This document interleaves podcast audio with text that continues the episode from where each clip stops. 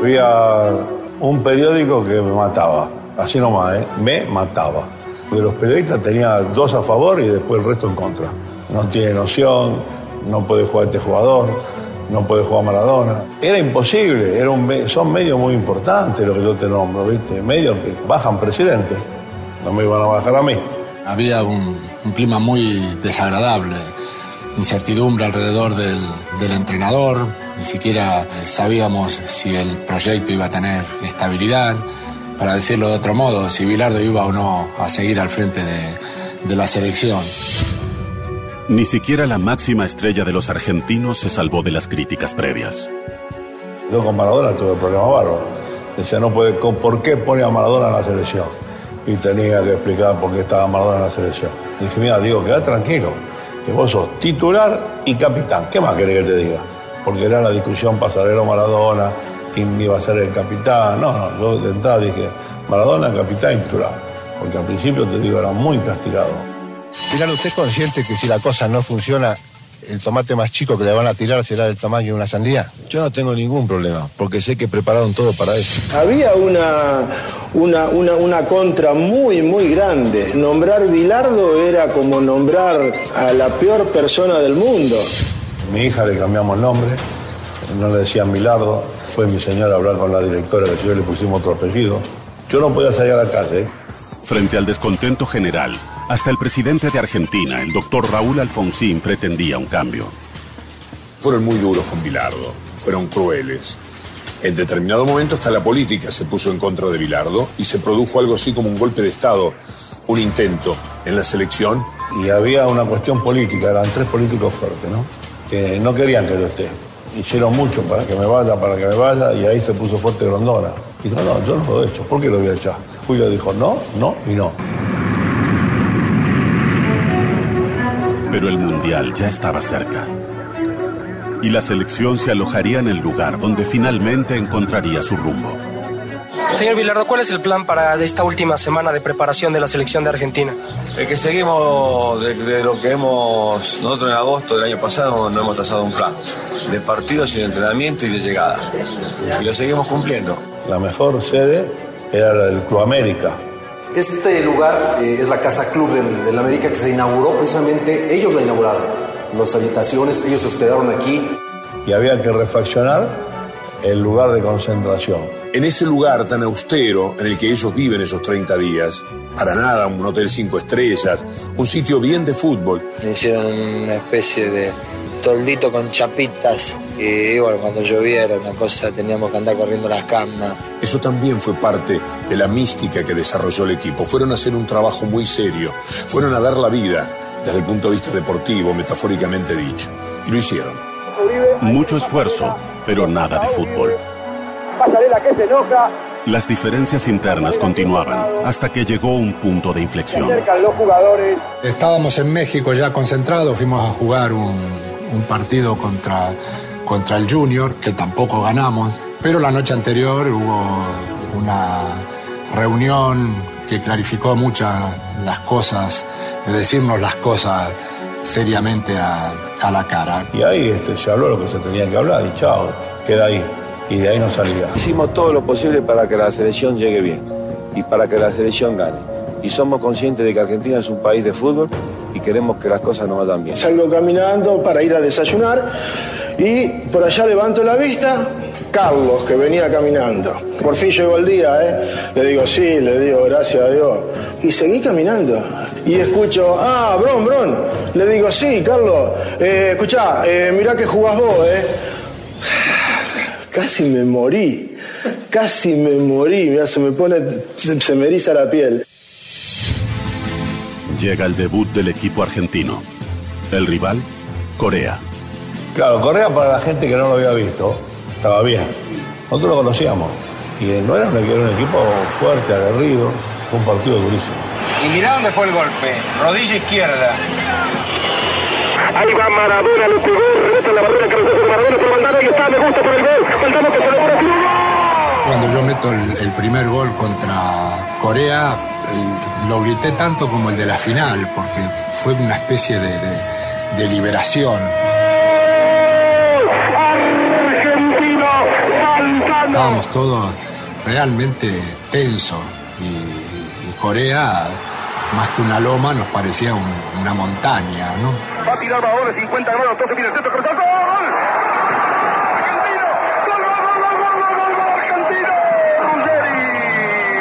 Viene Diego y me pega, me pega en, en las costillas y me dice, Tata, dale, ¿eh?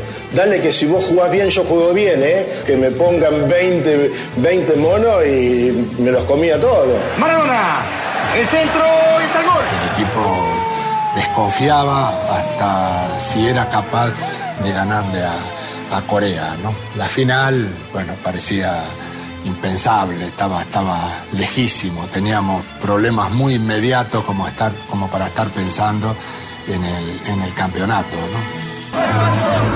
Cuartos de final, Argentina-Inglaterra. Un partido donde se jugaba mucho más que el pasaporte a la semifinal. El fantasma de la guerra reciente revoloteaba en el aire del Azteca. The real cause of the trouble, however, was the failure to segregate English and Argentine supporters. El partido culminante, la más extraordinaria emoción de todo el Mundial es el partido con Inglaterra. Si bien no queríamos perder ningún partido, ese por nada del mundo. Esa era la final, por todo lo que los recuerdos se vivían de, de Malvinas, era un partido muy especial. Teníamos que defender la celeste y blanca, que era lo más glorioso que nos podía pasar. Y sabíamos que toda Argentina, toda Argentina estaba esperando ese partido como la final. Y la jugamos como tal. A los jugadores ese día los reunía, los reunía siempre. Digo, no hablen de la guerra, no hablen, no se puede hablar. Porque le van a venir a preguntar, ¿es una guerra esto? Digo, no, es un partido de fútbol.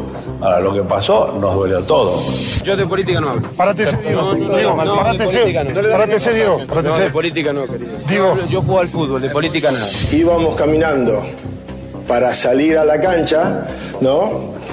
Y Diego que dice, hey, vamos, eh, vamos, eh, mirá de que esto nos mataron no sé cuántos pibes, eh. Termina el himno, imagínate, que empiece el partido y poneme adelante el que quiera que me lo como. Creo que fue minuto por minuto vivido con una tensión y con una emoción que yo tenía que luchar para que no se me viniese a la garganta. Minuto 55. Una insolencia de Maradona entra en la historia. La mano de Dios.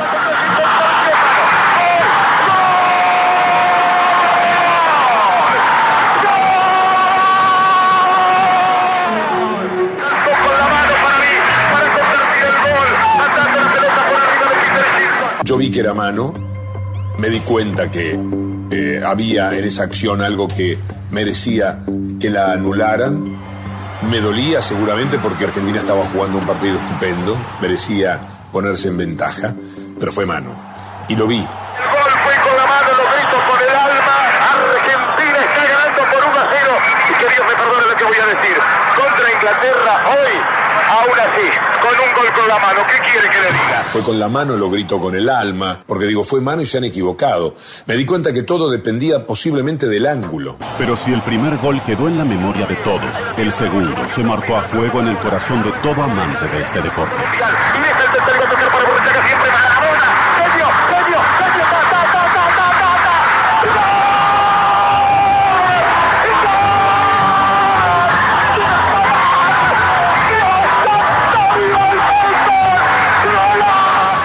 Yo en el gol de Diego me vuelvo loco, cierro los ojos en determinado momento. En la corrida de Morone, en la jugada de 200. Barrilete cógico. ¿De qué planeta viniste? y haciendo la catarsis en función de la alegría que había experimentado. Estaba ya en un momento de gracia de mi vida. Diego Armando Maradona. Gracias Dios por el fútbol, por Maradona, por esas lágrimas, por este Argentina 2, Inglaterra 0. Final, final. Con este marcador Argentina está en la final de México 86. Movete Argentina, movete, movete, deja de joder, que si ganamos el domingo. Y el sueño de uno es, eh, si, si hay un sueño en fútbol, es jugar, como dijo Diego, de chiquito. yo- a mí no se me ocurrió, eh. Eh, pero Diego sí, de chiquito él quería jugar a la selección y salir campeón. Mi primer sueño es jugar en el Mundial y el segundo es salir campeón. ¿Cómo se siente ante este partido? Ah, me siento bien, yo creo que eh, el, el sentimiento mío yo creo que es, es lo mismo que, que piensan todos los muchachos, ¿no? Yo la noche previa a jugar la final, yo no dormí. ¿Y quién va a dormir? Es un mundial. Es muy difícil dormir. Mañana hasta ahora, mañana hasta ahora, puedo, puedo ser campeón del mundo.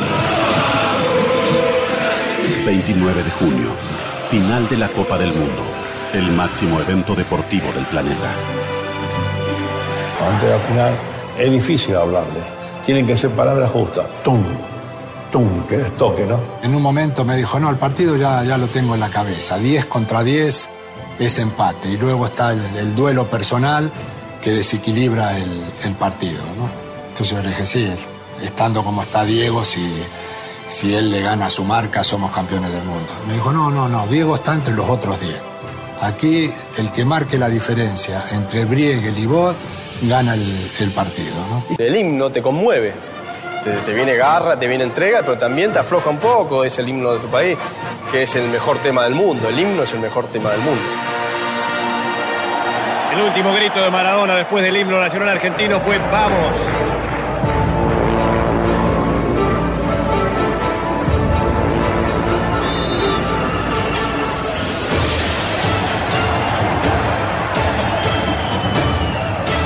Ver si va la Articochea, si va Ruggeri, el grandote, viene el centro para el cabezazo, varios por atrás, para el cabezazo. ¡Gol! Uno de los jugadores más criticados por la prensa sería el que abriría el marcador. Lo empujo a Diego, voy, hago dos pasos, cabeceo, meto el frentazo hacia abajo. Cuando apoyo los dos pies en la cancha, salgo corriendo para atrás festejando el gol. ¿Por qué? Porque eh, tenía la confianza de que cuando yo cabeceaba, la, la mandaba adentro, ¿viste? El periodismo quería a este, a este, a este, decía. Bilardo lleva a Bron. Bron era suplente en Deportivo Español. Entonces decía que venía para ayudar a llevar la ropa, para ayudar. Digo, no, lo lleva porque sabe. Una lesión pone a prueba el temple del argentino. Ahí está Brown. El hombro. Golpeado en el hombro Brown. Me pusieron uno que vino directo a mí y me rompió la articulación, que es el día de hoy que estoy con problemas. Paran el partido, entra Raúl Madero, el doctor, me saca de la cancha y veo que Madero dice, ojo, que le dice a Bilardo que estaba en el banco. Y yo lo miro y le digo, doctor, ni se le ocurra sacarme porque lo mato. Y por ahí él se distrajo y yo pegué media vuelta y me fui corriendo para dentro de la cancha. Fue criado así, no hay dolor. Si no hay fractura, chao, seguí. Entonces yo qué había hecho, había agarrado la camiseta, la había mordido, ¿me entendés? Había calzado el dedito ahí y así terminé jugando. ¿Cómo haces para salir en una final del mundo? Minuto 56. Valdano y el 2 a 0.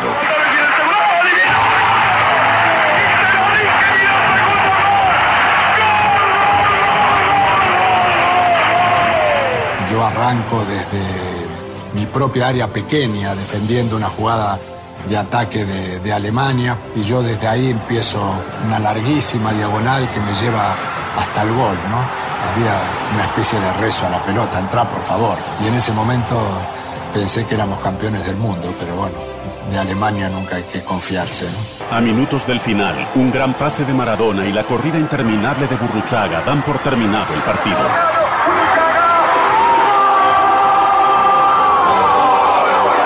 Tres a 2.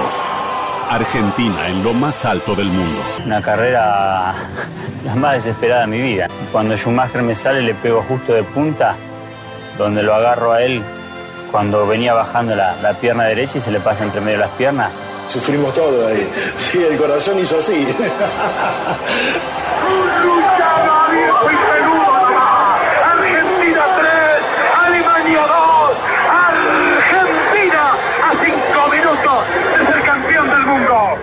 punto de finalizar, mucho tiempo adicionado, ¿eh? 47, dos minutos. Terminó, terminó, terminó.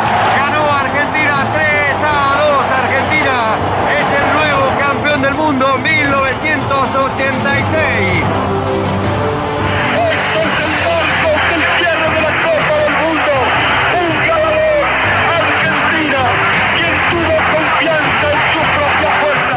es lo más lindo te puede pasar como jugador de fútbol. Saber cuánto pesa la Copa del Mundo. Tenerla en tus manos. Somos miles y miles de jugadores. Y yo fui un privilegiado de saber cuánto pesa esa copa. Y la verdad que le agradezco a Dios por haberme hecho futbolista. Es hermoso. Ojalá los próximos jugadores argentinos que vengan sepan cuánto pesa la copa. Me la quiero llevar a casa. Eh, es algo que, que uno lucha tanto, busca tanto, y todos luchamos por lo mismo, con la misma ilusión, con la misma garra, eh, quedándonos fuera de hora en el entrenamiento para poder, para poder llegar a, estar al lado de ella. Esto es el mundo. Lo que yo tengo acá, acá en mis brazos es el mundo. El mundo juega al fútbol. La amo.